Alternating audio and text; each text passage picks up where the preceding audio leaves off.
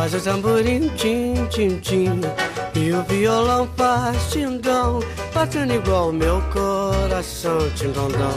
Tim, tim, tim, tim.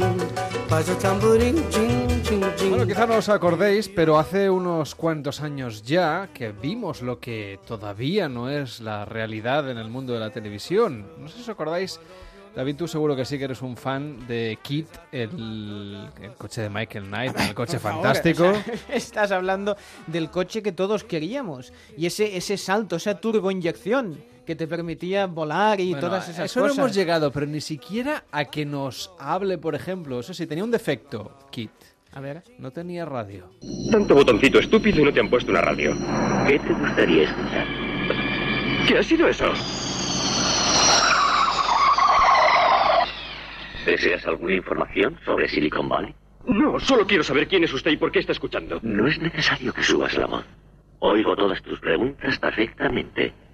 Soy la voz del microprocesador de Night Industries 2000. KITT son mis siglas. Esta es la primera vez que, bueno, que Kit le habla a su amo, su propietario, Michael Knight. Los coches han pasado muchos años desde entonces y no han llegado al nivel que tiene Kit, ya no de la turboinyección, Mm. sino ni siquiera de la navegación. Aunque estamos muy cerca. David Morales, ¿qué tal? Muy buenas noches. Buenas noches, ¿qué tal? Oye, 1982, ¿eh? Estamos hablando de 1982 cuando Kit eh, aparecía por primera vez. Eh, Era un avanzado su tiempo y ya hablaba de Silicon Valley entonces. Sí, sí, pero tú fíjate, autopiloto, porque conducía él solo, inteligencia artificial, Total. lenguaje natural, es decir, que no como algunos que cuando hablamos con los aparatos parecemos aquello que hablamos como con los indios. Y además, Michael Knight, ¿qué tenía? Un smartwatch. Es verdad, Para es llamar verdad. a Kit a que le viniese a buscar, pero unos O sea, en auténticos... 1982 ya estábamos avanzando lo que iba a ser un futuro que no ha llegado ni siquiera hoy. Yo recu- Visionarios, visionarios. Creo que fue el verano pasado que se cumplió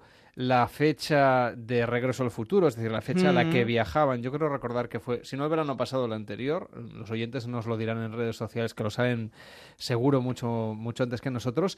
Pero es que estamos llegando ya al año 2018 y todavía no tenemos la tecnología que se parezca ni remotamente a lo que, bueno, esta ficción que tampoco es que fuera de una calidad narrativa maravillosa. A mí me gusta. Bueno, Todos- tenemos Todos que- hemos echado la sobremesa con, Tenemos que pensar fantástico. que en aquella época los coches más vendidos en nuestro país eran el Renault 5, el Seat Panda o el Ford Fiesta. Sí. Era un. Pontiac, ¿no? El Ford Fiesta todavía existe, Todavía parece. existe versiones renovadas, pero en aquella época las primeras versiones. Bueno, ¿eh? yo- yo recuerdo una de las- mis primeras visitas siendo un niño al Salón del Automóvil de Barcelona, que pasa por ser uno de los más importantes del mundo, y había coches eh, que se levantaban las puertas hacia arriba, algo Mm. que parecía que se iba a instaurar y demás, y no... Hay alguno que Algún Tesla pone- por ahí hay se- que y lo que se pone ese extra porque, Mm. bueno, es como muy de fardón, ¿no?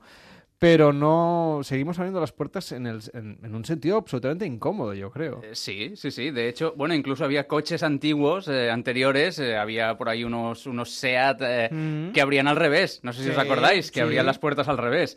En este sentido hemos cambiado, pero tampoco hemos avanzado demasiado, ¿eh? En algún modelo, me parece que de 600 tenía el maletero delante. También, Mm. también, cierto. Bueno, no estamos hablando aquí para hablar de coches o sí, sino para hablar de cómo serán los coches del futuro, los, los del futuro más inmediato, David. Sí. ¿Cómo van a ser los coches que van a circular por nuestras calles? Dicen que en menos de 10 años, de una manera bastante novedosa. Los De- coches que conocemos tenemos que empezar a olvidarlos. De hecho, se habla de que en los próximos 15 años vamos a tener unos avances, cada, cada 5 años aproximadamente, habrán nuevos avances y nuevas implantaciones. De todos modos, que si serán voladores, eléctricos, híbridos, de nitrógeno, autopilotados, con inteligencia artificial, colectivos, porque se habla de muchas cosas. Yo creo que hay una persona que sabe muchísimo de, de tecnología y que hoy la hemos invitado para que nos resuelva muchas de las dudas. Ella se llama Elena Santos, pero seguro que la conocéis eh, mucho porque es influencer, es blogger, es youtuber y eh, la reconoceréis como Chica Jig. Muy buenas noches. Buenas noches, ¿qué tal estáis? A ver, Elena, cuéntanos. Ya hemos visto que ha pasado mucho tiempo, que el cine y la televisión se avanzan a los tiempos. Pero Sí. todavía no tenemos coches que hablen solos, aunque tengamos Siri, aunque tengamos Cortanas, aunque tengamos el, el- el altavoz este de Amazon, que yo estoy como loco que, que venga, Echo. Echo, que venga a nuestro país. El nuevo Sí, de Apple, también. que solo hemos visto la forma, pero no sabemos qué va a hacer.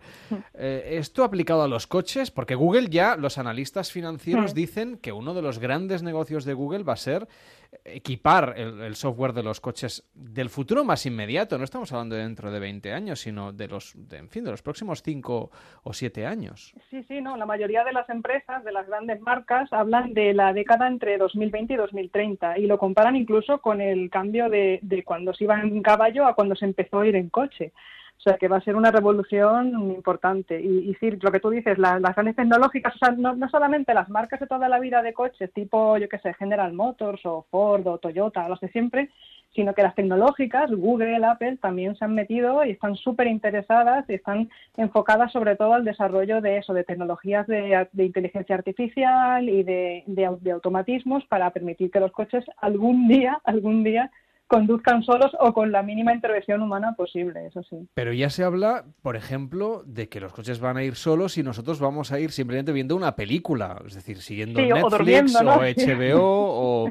Claro, todo esto va a cambiar muchísimas cosas, desde luego la forma de Claro. conducir, pero también... Ahora estas plataformas tipo Uber y Cabify Hmm. y demás, que los taxistas pues eh, cargan contra ellas porque se les, en fin, les están arruinando el negocio, es Hmm. que estos choferes de Uber y Cabify casi te diría que, según lo que cuentas, también tienen los días contados.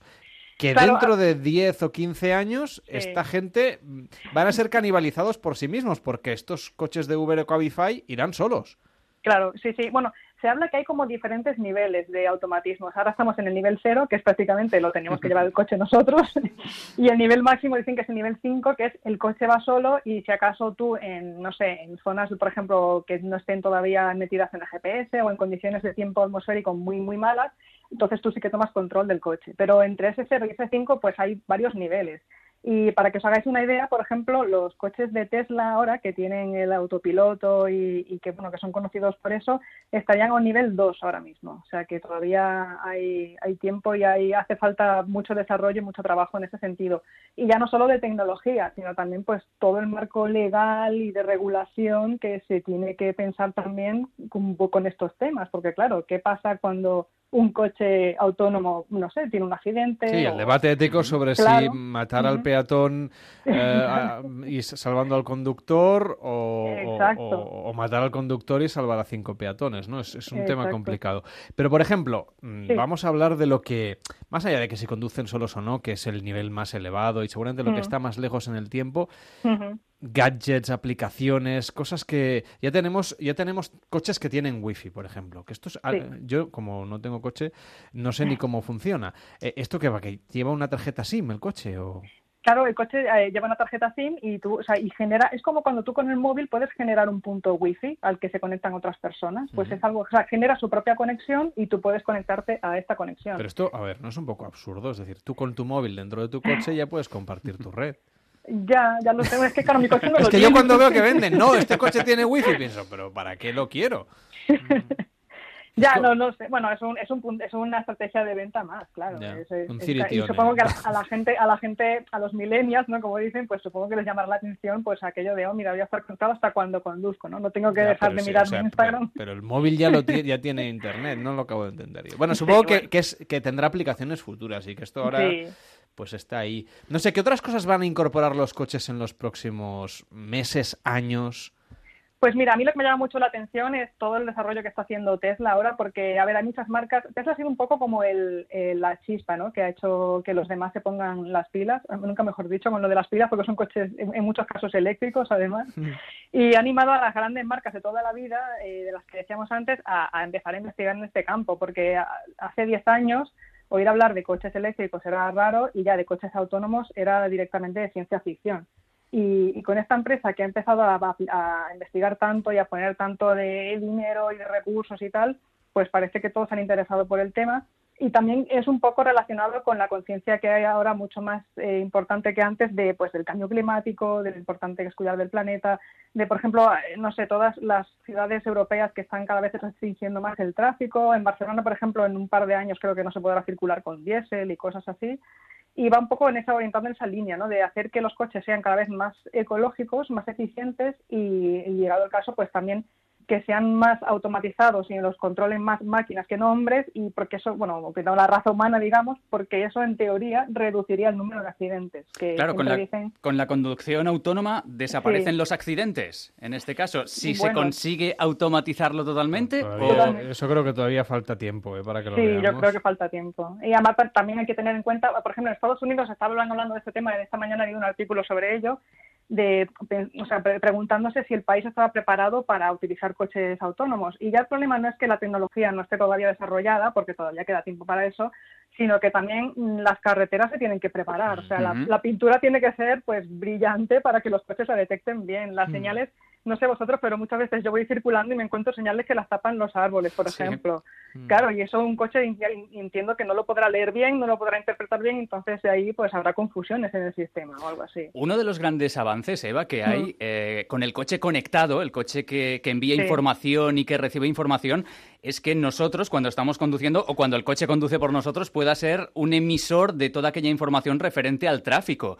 Eh, ¿Acabaremos con los atascos? Oye, ojalá. Eh, eh, De hecho, en Los Ángeles, bueno, pues hacen muchas pruebas en, el, en Silicon Valley, lo que mencionaba el coche fantástico al principio.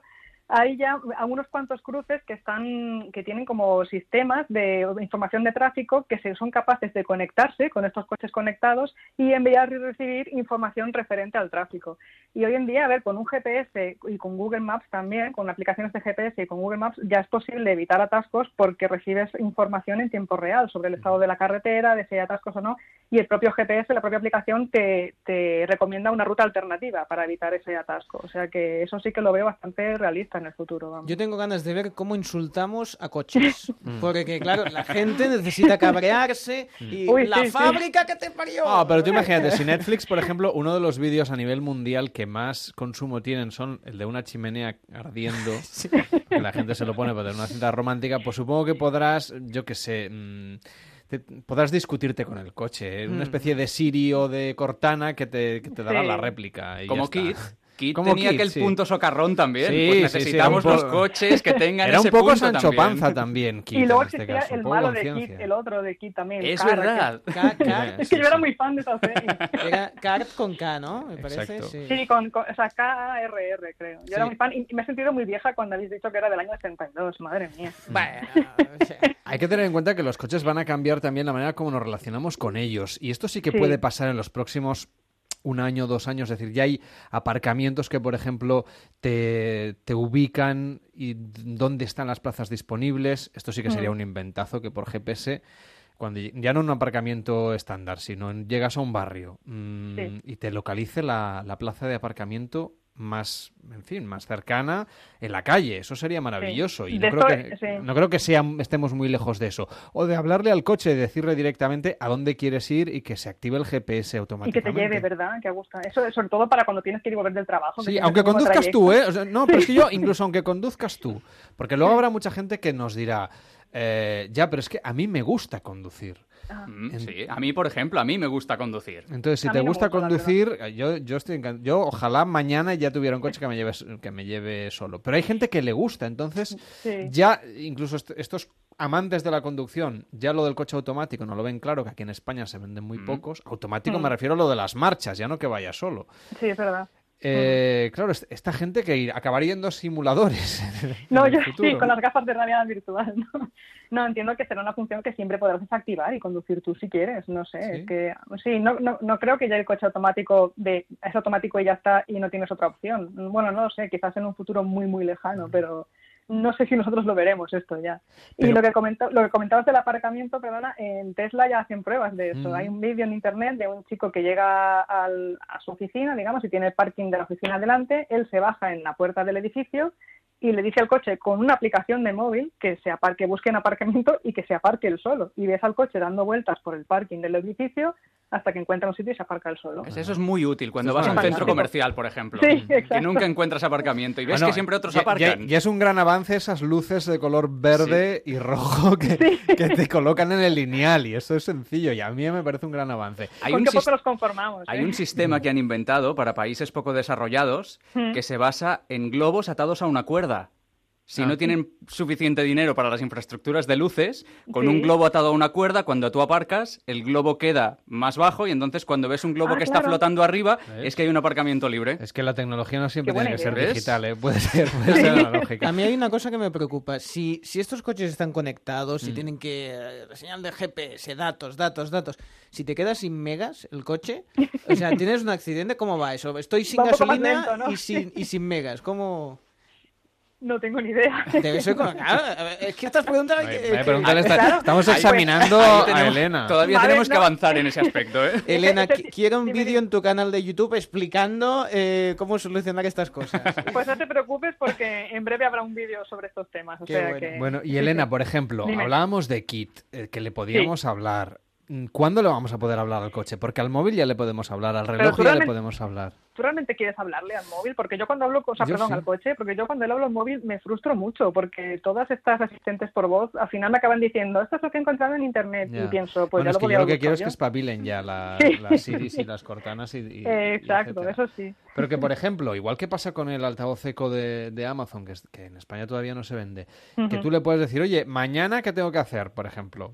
Sí, eso O sea, es fantástico. aunque sigas conduciendo de manera normal, es decir, no estamos hablando de, de algo que, que llega en un Mm. futuro muy, muy tardano, sino es, oye, es posible ya, o oye, estoy yendo hacia Móstoles, dime mm, qué previsión del tiempo me voy a encontrar allí. Sí, eso hoy en día con algunas aplicaciones lo puedes hacer. Yo lo que hago, por ejemplo, en, cuando voy conduciendo y tengo que mandar un mensaje para decir que llego tarde o lo que sea, lo puedes dicta- dictar con Siri y así puedes mandar un mensaje sin ningún peligro porque no, no coges el volante, o sea, no, perdón, no sueltas el volante en ningún momento, no miras la pantalla del móvil, simplemente lo le dices el oye Siri y dictas el mensaje. Claro, pero es al sea que- móvil al que se Sí, lo estás claro. pidiendo. Pero, Pero bueno, esto pero el coche ya muy pronto se tiene que sincronizar ya con esto. Exacto. Muy- o sea, sí, pues ya, ya existen sistemas de ese tipo. Existe el, el Google Car y el Apple Car y todos estos sistemas que integran las funcionalidades de tu móvil en el sistema de entretenimiento de, el que viene integrado en el coche. O sea, que esto es una cosa que ya está más avanzada que, que el coche autónomo. Vamos, Eh, vamos a poco a poco, pequeños pasitos. Oye, Elena, ¿tú crees Sí. que eh, dejaremos de tener coches propios? Porque dicen que Ah. tendemos a Mm. aquello de utilizar mm, coches colectivos, que, que todos eh, te- seamos propietarios de todos los coches y cuando lleguemos a un lugar, el que tengamos más cercano sea, sea el que cojamos. Cuando, en este caso, cuando sean los coches ya autónomos, ¿tú crees que, que va a pasar esto? ¿O que somos en- todavía demasiado individualistas como para querer tener el nuestro? Yo creo que sí. Lo he probado ese sistema. En, en algunas ciudades de Europa ya lo tienen y lo veo súper práctico para moverte por dentro de la ciudad porque además no, no tienes que traer tu coche de fuera si vives en las afueras, por ejemplo. Te despreocupas de temas como gasolina y cosas así y la verdad es que funciona muy bien. Pero no sé, lo veo, yo creo que todavía nos costará un poco renunciar a eso del, del coche propio. Y también porque hay un problema añadido a este tipo de servicios, que es la gente que a veces es muy lista y se coge un coche de estos y en vez de devolverlo al sitio donde lo tienen que devolver, a- al parking propio, pues lo dejan en otro sitio o en otro parking o se lo, se lo quedan, entre comillas, directamente. Es como cuando la gente coge un bicing y no lo devuelve a una estación de bicing, sino que se queda la bicicleta. Pues también hay gente que hace esto con nuestros coches. Mm, claro. Eh, Claro, un coche es un poco más caro que una bicicleta. Eh, Pero Claro, en este caso, y- realmente lo de la bicicleta en ciudades como Madrid, Barcelona, Sí. Valencia, ha funcionado Muy bien. Muy Sí. bien. Y, Sí, sí. Y la gente renuncia a la propiedad. Se habla también de, Mm. bueno, de, de- de la fortaleza que están cogiendo las, los servicios de lavandería, eh, que lo de tener cosas, bueno, Sí. parece que parece que va a cambiar De en- en, hecho, los próximos hay años. estudios que dicen que si compartiésemos coches, eh, dándoles un uso al 100%, en vez de utilizarlo, como yo, por ejemplo, que lo utilizo solamente el fin de semana, eh, con un 20% del parque de automóviles que tenemos actualmente ya sería suficiente. Con lo cual también tenemos que pensar un poco en el cambio que se produciría en nuestras ciudades. Claro. Podríamos tener eh, pues muchas más avenidas dedicadas a los peatones y no tanto a los coches y más espacios, menos espacios dedicados al aparcamiento y dedicados a, a otras, a otras funciones, con lo cual yo creo que También mucho más paro en la industria también del mucho más para la automóvil. industria del automóvil, sí. Es que to- todo tiene siempre su lado malo, no sé. A lo mejor los coches estos compartidos quedan ya para desplazamientos dentro de la ciudad y el coche propio privado pues solamente para la gente que lo necesite para ir de una ciudad a otra o para viajes o algo así. Ya que te tenemos la- aquí, Elena, cuéntanos Sí. cómo te seguimos a través de YouTube YouTube, sea viendo tu vídeo mientras vamos de pasajeros, no de conductores en un coche, Sí. o bien vayamos donde vayamos, en el transporte público, en nuestra casa. ¿Cómo te seguimos en las redes? Pues mira, yo en todas partes soy chica geek, eso es fácil de encontrarme en Twitter, en Facebook, y en Instagram y en, y en YouTube también me podéis buscar como chica geek y ahí veréis mis vídeos que son todos de tecnología y siempre desde un aspecto ah, didáctico. O sea, yo lo que intento es enseñar a la gente a utilizar la tecnología y a sacarle el máximo partido, que de eso se trata, ¿no? Para eso está. Oye, y los asistentes virtuales, que hablaremos de ellos eh, dentro de unos días. Sí. ¿Tú crees que van a mejorar, que vamos a ver un salto cualitativo en, en los próximos meses? No lo sé, ya te digo que me frustra mucho porque siempre espero que hagan más y que sean más y luego al final no, no son tan útiles. A ver, yo, yo utilizo Siri pero para cosas muy muy concretas como poner una alarma o un recordatorio y poco más, pero para otra, intento mantener una conversación con ella imposible. El único que he visto un poco más avanzado es el, el que viene, eh, sí, no, bueno, el, Google Assistant, el Ujú. que viene en los teléfonos Pixel Mm. y creo que también viene en el Samsung S8. Ese es un poco más avanzado en el sentido que ya reconoce eh, conversaciones previas, o sea, es capaz de tener en cuenta lo que, has, lo que ha hablado antes contigo para interpretar una nueva pregunta y cosas así. Y es un poco más currado que, que Siri o que Cortana. Pero la cosa va lenta, ¿eh? porque ya hace mucho tiempo que tenemos a estos asistentes y no veo que haya mucha mucha diferencia, vamos. Bueno, pero claro, es que tiene que ser complicadísimo esto, Ya. yo. Que, el- que reconozcan todo el lenguaje natural, que sean, Exacto. sepan expresarse de manera natural y que sepan también interpretar el contexto Bueno, para darte la solución Sí. adecuada. Pero si entre, mari- si entre maridos y mujeres que Ya. llevas años y no te entiendes, Ya. ¿cómo te va? Es que, a ver. No, y que las- los desarrolladores de aplicaciones también las incorporen, digamos, est- ¿no? Porque lo, lo Sí. importante Sí. no solamente lo que sería el asistente virtual, sino que si requieres de otro mediador, por ejemplo, resérvame un vuelo, pues hace falta que la plataforma de reservas de vuelos Hmm. pues incorpore, digamos, los algoritmos y la tecnología necesaria como para que pueda hablar con Siri, aunque sea en términos de bits. Bueno, a- muy... a, me- a dime. medio camino tenemos los bots en eso. En Estados Unidos Sí. se utilizan mucho en Facebook Messenger los bots para hacer, yo sé, encargar flores o comprar cosas por internet o pizzas o algo así. Mucha gente lo hace a través de bots, que eso también es un poco eh, asistente también. Claro que sí. Bueno, pues la tecnología que está cambiando muchísimo. Muchísimas gracias por estar con nosotros. Hoy nos hemos querido preguntar cómo son los, cómo serán los coches del futuro, los que están llegando, con Elena Santos, que es la chica geek. Que vaya muy bien. Buenas noches. Buenas noches, hasta luego. David, hasta la próxima. Buenas noches. Hasta la próxima, buenas noches. Cada noche en Onda Cero, Noches de Radio.